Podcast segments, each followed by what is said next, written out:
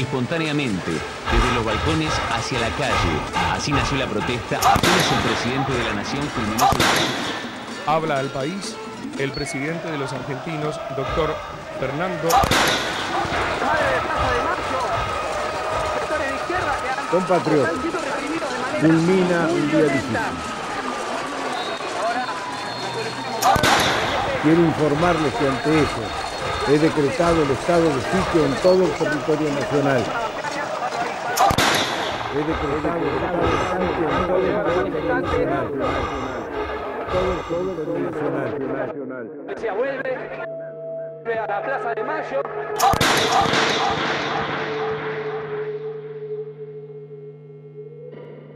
En este podcast vamos a contarte lo que pasó durante el estallido social de diciembre de 2001 en Argentina.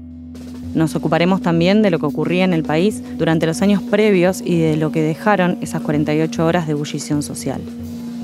Bienvenidos y bienvenidas a Estado de Sitio. Episodio 1, los 90.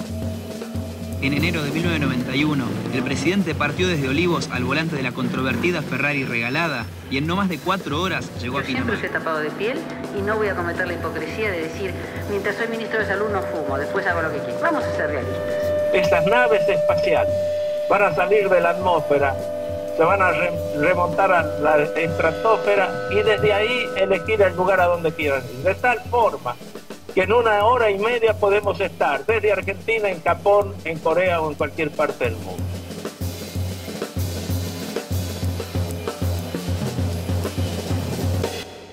Hablo así con el barbijo puesto, ¿está bien o prefieren que no? Como me digan ustedes, ¿sí? ¿Se, se entiende bien? El que habla es Pablo Solana. Eh, Norma Pla, hablábamos con, con unos compañeros, bueno, es una figura que en su momento hasta nos resultaba caricaturesca, con todo el respeto y, y creo yo, con eh, también con una revisión autocrítica que hay que decir. Fue una figura con una densidad política y un emblema de la resistencia al menemismo que no se le dio eh, ese, ese lugar que sí tuvo. Eh, los jubilados y sus marchas fueron luchas con mucha visibilidad, pero que una mujer jubilada, pobre, se le enfrentara así a, los, eh, a las máximas expresiones de- del poder de entonces, también prefigura el 2001. El que se vayan todos es Norma Pla desafiándolo a caballo cara a cara y diciendo todo lo que tenía que decir de la dirigencia política eh, de ese entonces sin ¿Se cruza con el presidente de la nación? ¿Le tira una piedra? No, no le voy a tirar una piedra, pero ¿por qué no se la la policía, se la tiró al No, gobierno. eh, quiero que me entienda, señor Yo estoy tratando de entenderla, Norma. Yo le tiré al gobierno y el gobierno no es el presidente Menem, solo el gobierno es un conjunto de personas. ¿Me entiende? Que el gobierno, le voy a hablar franco, no nos da pelota, nos quiere matar a los viejos. Después de haber aportado 42 años, porque nosotros no vamos al Congreso por deporte o porque nos gusta ir a tirar las vallas o ir a pegarle a un vigilante. Yo salí a, yo salí a luchar cuando tuve hambre. Somos todos sensibles. Yo quiero que entienda que el gobierno también es sensible. El problema es que hay que. Sensible el gobierno con darnos 5 pesos de aumento, pero vamos, Sofobi, es sensible ese gobierno al darnos 5 pesos de aumento, pero que no nos alcanza para un sobre de aspirinas. Yo le voy a dar a usted 5 pesos de aumento. A ver lo que hace. La década del 90 quedó marcada por el modelo neoliberal. Acá vamos a tomar como recorte a los dos gobiernos menemistas y al gobierno de la Alianza, que termina con la crisis del 19 y 20, con la renuncia del presidente y su escape en helicóptero de la Casa Rosada.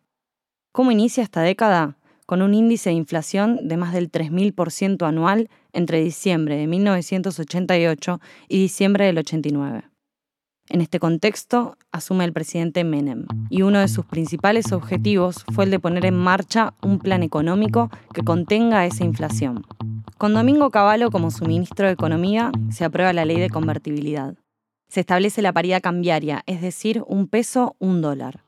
Lo cual significaba que, por cada peso emitido, el Estado debía tener como respaldo un dólar. Privatizaciones masivas, venta de terrenos públicos, de financiamiento del Estado y toma de deuda. Todo esto vino acompañado de una apertura de importaciones, que impactó directamente sobre la industria nacional. Lo único que les importaba era conseguir dólares de forma rápida. La tribu. De la Central de los Trabajadores Argentinos. ¿Qué tal, Claudio? ¿Cómo le va? Buenos días. Sí, buenos días. ¿Cómo están? Muy bien, gracias. Ahora, eh, a, a, su entender, digamos, la desocupación y qué otros, otros legados nos está dejando el presidente Mena en lo que tiene que ver con el sistema productivo. Bueno, en principio, eh, digamos, la desocupación es solo el emergente más manifiesto de la degradación más completa que vive el mercado laboral argentino. Importa también el hecho eh, de que, a pesar de todo lo dicho en materia de que la flexibilización laboral eh, no solo iba a permitir generar empleo, sino que iba a permitir blanquear empleo, este, lo que ha crecido también es el empleo clandestino, que se ubica en aproximadamente un 40% de los ocupados. Y en este marco, digo, tan solo por tomar el cuadro laboral, que es en todo caso el marco explicativo de la expansión de los niveles de pobreza, Argentina ingresa al nuevo milenio con una cifra en donde los niveles de pobreza se encuentran entre el 38 y el 40% de la población. Pablo Solana, a quien escuchamos hablar de Norma PLA, fue uno de los fundadores del movimiento de trabajadores desocupados de Lanús. Participó activamente durante los años 90 de experiencias de organización que buscaban enfrentarse al modelo político y económico. Mi nombre es Pablo Solana. Eh, yo estudié en el barrio de Saavedra, de donde soy oriundo, el barrio de Goyeneche y Platense. En el secundario hice un industrial, entonces soy técnico electromecánico y a eso me dediqué. Trabajé mientras pude, fines de los 80, principios de los 90 de eso. Empecé en la universidad la carrera de Ciencias de la Comunicación y no la terminé. Eh, tenía un trabajo muy precario haciendo mantenimiento técnico en una escuela y cada vez me daban menos horas, entonces ya para mí ni siquiera era un trabajo, por esos años yo ya me había mudado con mi compañera, había nacido mi primer hijo y eh, el inicio ya de la militancia en el movimiento de desocupados nos permitía hacer esas cuentas donde poner en marcha una cooperativa y apostar a un trabajo autogestivo en mi caso particular me daba el mismo resultado que trabajar en relación, una relación de dependencia hiper precarizada y con horarios cada vez más, más chicos y más, eh, digamos, más recortados por parte de, de esta escuela donde hacía tareas de electricista. Así que ese fue un poco el proceso en lo personal y en lo laboral que acompañó también mi decisión militante, de Saavedra a La Boca, de La Boca a Villa Corina en el conurbano. Fue también eh, el, trayecto personal que tuvo como correlato la búsqueda militante de aquellos años. Lo que cuenta Pablo no era un caso aislado. El 19 y 20 de diciembre surgen a partir de un contexto de experiencias personales y colectivas que van ganando fuerza y replicándose. ¿Dónde se dan esos primeros precedentes, esas pequeñas chispas que van encendiendo? Y acá en el conurbano apenas empezaba a ver algunas convocatorias barriales de esto, de 20 personas repartiendo volantes en Villa Corina o en Quilmes, eh, mirando a Neuquén. ¿sí? Entonces ahí hay algo que también está bueno en el hilo más fino. No olvidarse, por ejemplo, de Santiago. En diciembre del 93, se prende fuego Santiago, no se prende fuego sola. El pueblo prende fuego todas las sedes del poder político, judicial y medios que la cobraron también, creo que en algunos móviles, no, no las sedes de los medios, pero eh, de nuevo, ese que se vayan todos en su expresión más desbocada por el pueblo de Santiago del Estero. Sin embargo, no lo tenemos tanto como referencia.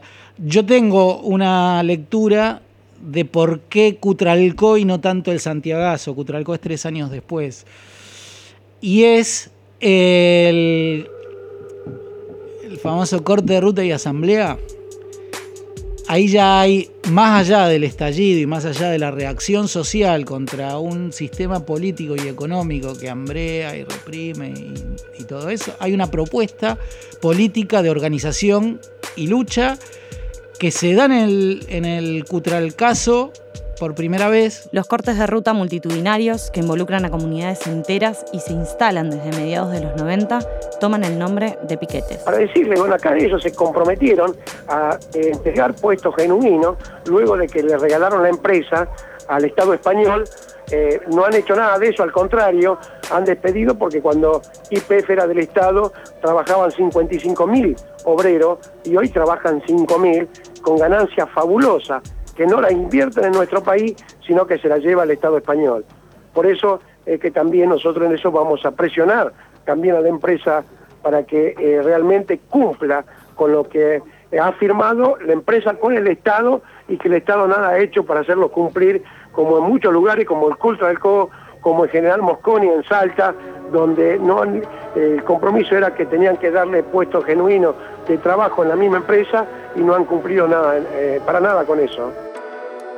Los primeros piquetes se dan en la Patagonia Argentina, más específicamente en la provincia de Neuquén, en las localidades de Cutralcó y Plaza Wincul. Las economías de estas ciudades se vieron colapsadas cuando se privatizó una de las empresas estatales más importantes, IPF, que era la principal fuente de trabajo en la zona. Con su venta se produjeron despidos masivos. La comunidad entera quedó desamparada. Frente a esto, el pueblo sale a reclamar y reivindicar sus derechos, a exigir respuestas políticas frente a las injusticias del modelo. Y ahora volviendo a la situación, una situación que nos tiene a todos muy preocupados y compenetrados, porque tiene que ver en realidad con todo el país, por más que se están focalizando, por decirlo de alguna manera, los lugares de eh, resistencia y de protesta. Estamos hablando de la situación en Tartagal y General Mosconi, donde eh, hay un corte de ruta en la Nacional 34. Queremos saber cómo está la situación en este momento y para eso estamos comunicados con FM Génesis de la localidad de Tartagal en la provincia de Salta. Vamos a hablar con Jorge Daniel Rodríguez y con Darío Subía. Jorge y Darío, muy buenos días. Muy buenos días, este, Sofía y Gabriel allí en FM La Tribu de Buenos Aires. Bueno, este, Sofía, eh, sabes que los cortes acá en la ruta 34 siguen eh, firmes, eh, se han adherido en estas últimas horas la ciudad de Salvador Maza, Posito distante a 55 kilómetros de la ciudad de Tartagal. Con esta novedosa forma de protesta en reclamo de puestos de trabajo, los gobiernos dan diferentes respuestas. Desde la entrega de subsidios o planes, la represión violenta, hasta el procesamiento de dirigentes del movimiento. No es posible pensar en una definición acabada o unánime de piqueteros, aunque tanto en Wincul, en Cutralcó o en Lanús hay un punto en común. No, bueno, mire, en esta palabra, la definición de piquetero, nosotros nos sentimos... Sí, Algunos o, o, piquetero se sintetiza en ese término ah, todo. Es, exactamente, es la acción, es la acción, la acción. Es la acción de piquetero, pero sí. algunos la usan despectivamente, pero nosotros nos sentimos tremendamente orgullosos, sí. porque esto viene de las raíces más ricas del movimiento obrero en su inicio, cuando se empezaron a organizar. Por eso es que nos sentimos orgullosos que nos digan piqueteros. Ahora, Lerete, yo le quiero... Surge el término piquetero como quien organiza los piquetes, los cortes de rutas. Esta palabra no solo capta la atención de los medios, sino que también dio identidad a aquellas personas para las que percibirse como desocupadas resultaba inaceptable. Ser piquetero es también un llamado a la acción. Y, Valdemar, ¿y detrás de los piquetes qué hay? hay personas. eh, nosotros siempre decimos, eh, cuando nos preguntan acerca de qué es un piquetero, uh -huh. eh, y decimos que es alguien, digamos, para el enemigo es invisible, pero para los amigos somos visibles. Desde el gobierno, el secretario general de la Presidencia de la República, Alberto Coan, busca instalar otra mirada. Yo creo que hay que tener cuidado en vincular todos los temas. Ahí lo escuchaba usted hablar del tema del puente de la Noria. Sí. Eso es un grupo de gente que no tiene nada que ver con ningún reclamo que no sea simplemente alterar el orden. ¿Por Entonces, qué? Y bueno, porque tenemos que diferenciar lo que es un acto fuera de la ley de un, de, de un legítimo reclamo. El legítimo reclamo de la gente que quiere trabajar es una cosa. Cortar una ruta, cortar un puente es un acto fuera de la ley. Pero ¿qué tiene que ver eso con el reclamo? Digo, la gente que corta la ruta o que corta un puente también está haciendo un reclamo. Sí, bueno, pero está actuando fuera de la ley y afectando los derechos de otros. Eso sería como si alguien le ocupara a usted la radio para hacer una proclama o hacer un reclamo. Creo que estaría afectando su derecho. Sí, lo que pasa es que una ruta o un puente es un lugar público. No, no, no, pero como un lugar público, pero donde todos también necesitamos que la- los camiones pasen por ahí, porque mientras se cortaba la ruta en Cusacó y en Wincul, no le llegaban los alimentos a San Martín de los Andes, a Junín de los Andes, a Bariloche. Mientras se está cortando la ruta en Tartagal, paran muchísimos camiones y se está perdiendo mercadería que afecta a productores de otras zonas. Sí, se pero eso es responsabilidad de los que cortaron la ruta o de las causas que hacen que esa gente corte la ruta. No, no hay ninguna causa que haga que alguien pueda estar fuera de la ley. Y yo creo que es obligación de todos nosotros separar lo que es un reclamo eh, por trabajo, por mejores condiciones de vida, de lo que es un acto fuera de la ley.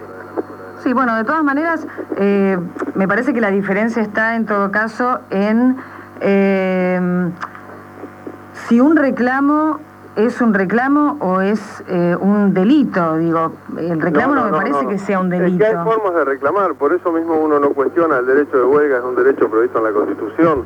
¿A qué patrón le hacen huelga a las personas desocupadas? ¿Qué fábrica paran? Mediáticamente se busca instalar la imagen de varones violentos con las caras tapadas, pero en todo proceso social la cuestión es compleja y son muchas las variables de análisis.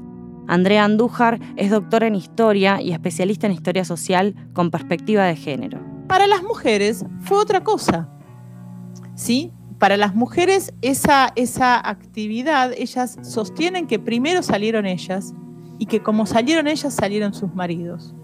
Y entienden que eso es así porque les dio vergüenza a ellos salir anteriormente, pues quedaban expuestos como personas sin trabajo, pero además porque las convencieron en función de, de mostrar ellas la importancia de la lucha colectiva. Que las mujeres que están en la comunidad saben de qué están hablando, se conocen, discuten entre ellas qué hacer, vienen hace muchos meses y mucho tiempo padeciendo la situación de hambruna y de miseria que se genera, están discutiendo políticamente cómo revertir eso, tienen presencias en otras instancias, pero además porque generan experiencias en función también de lo que la privatización hace directamente a sus familias, que no es solamente la pérdida del trabajo. Y mientras surgen nuevas formas de protesta, mientras la organización popular se horizontaliza, mientras las personas excluidas luchan por sus derechos, en el Congreso Nacional, en la ciudad de Buenos Aires, pasan otras cosas que contrastan con la realidad del país y del campo popular. En diciembre del 99 termina el segundo mandato de Menem y asume Fernando de la Rúa. Para octubre del 2000, los escándalos y las denuncias son incontenibles. No hay reducción de daños posible. Chacho Álvarez, el vicepresidente, renuncia. El Felpaso dijo que había una nueva forma de hacer política, por ejemplo. Sí, sí, sí, sí. Pero bueno, yo creo que en eso no estaban tan desacertados y en parte lo cumplieron. Por eso se fue Álvarez. Es decir, en ese sentido fue coherente Álvarez. Hay una nueva forma de hacer política que es irme. claro, es irme. Irme. Y es muy importante, acá nadie se va, ¿viste? Todo el mundo se quiere quedar. Él se fue y todo el mundo no sabe qué mierda hacer con ese vacío. Dice, se fue porque es cobarde, se fue porque no, se fue porque no, qué, qué sé yo. No, es la nueva forma de hacer política y nadie lo entendió. Es uno de los pocos tipos que cumplió. Su renuncia se da en el medio de un escándalo que tiene De la Rúa como protagonista, en el que se lo acusa de pagar coimas a los legisladores para que aprueben su reforma laboral. La imagen de cómo lo hicieron es tremenda. ¿no? Por otra parte, otro detalle gracioso Sí. es que, digamos, la guita se saca del Banco Nación entre el 11 y el, el 13 de, de abril, ¿no? O Sí. sea, se sacan 6 millones y medio. ¿Del Banco Nación de acá? Eh, Claro, Sí. del que está en, la- en Plaza de Mayo. Ah, Este, y lo van a sacar dos agentes, o sea, la guita de los sobornos. Claro. Eh, lo van a sacar dos agentes. Este, ahora, eh, imagínate, digamos, sacar 6 millones de mangos en billete de 100 mangos Claro. un es una tarea dificultosa. Eh, ¿Cómo la sacarías vos? En un blindado, por ejemplo, ¿no? Y se supone, ¿no? Si ya no, está todo estos arreglado. muchachos, ¿sabés cómo la sacaron? ¿Cómo? En carretilla. ¿Cómo en carretilla? En carretilla, no es un, una metáfora. O sea, Pero que fueron por- los seis palos Sí. en una carretilla, la taparon con una bolsa, con un nylon y salieron del banco cruzaron Plaza de Mayo y se metieron en el edificio de la CIDE con la carretilla con los seis palos. La carretilla de llevar arena, llevar Una cable de construcción. Llevar arena, claro. Ajá. Y entraron al Banco Nación con la carretilla, permiso, dijeron. ¿No?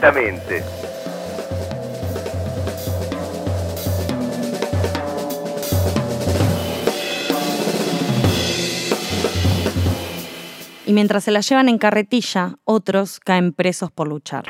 Tampoco están presos los que levantaron los tendidos de ferrocarriles, dejando muchos pueblos muertos en la República Argentina. Tampoco están presos los que vaciaron aerolíneas argentinas, digo, los funcionarios públicos. Tampoco está preso Domingo Cavallo, que vació el Estado a través de la privatización de las, del sistema de seguridad social y de la transferencia de los aportes y contribuciones patronales hacia las grandes empresas. Este, están presos, bueno, ya sabemos quién está preso. Está preso Emilio Ali, que fue a pedir comida para los desocupados a un supermercado. El país a punto de ebullición. La calle es un cable pelado y llueve todo el tiempo.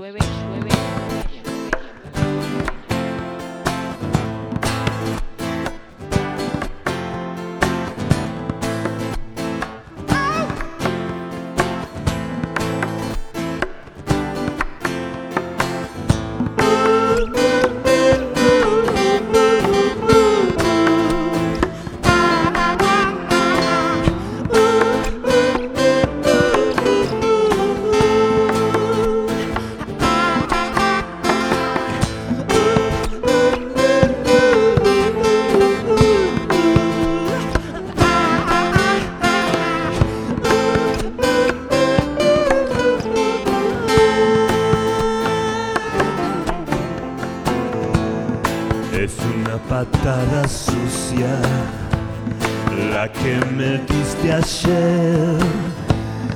Tu piel tan rubia se va, se va. ¿Cómo perdonarte? ¿Cómo calmarme si yo me equivoqué? Pero vos, vos me traicionaste. El cielo cargado de nubes, relámpagos en el vidrio. Te quiero siempre mover para adelante. Lindos momentos de fuego. Ojo en el viento, se va, se va. ¿Cómo perdonarte? ¿Cómo calmarme si yo me equivoqué? Pero vos, vos me traicionaste toda la vida soñando y en la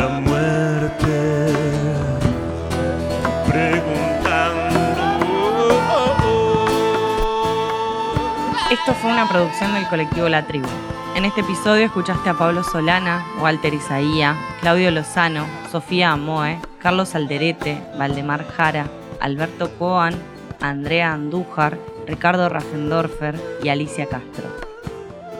Agradecemos especialmente a Martín Resnick por su versión de Patada Sucia de los Visitantes.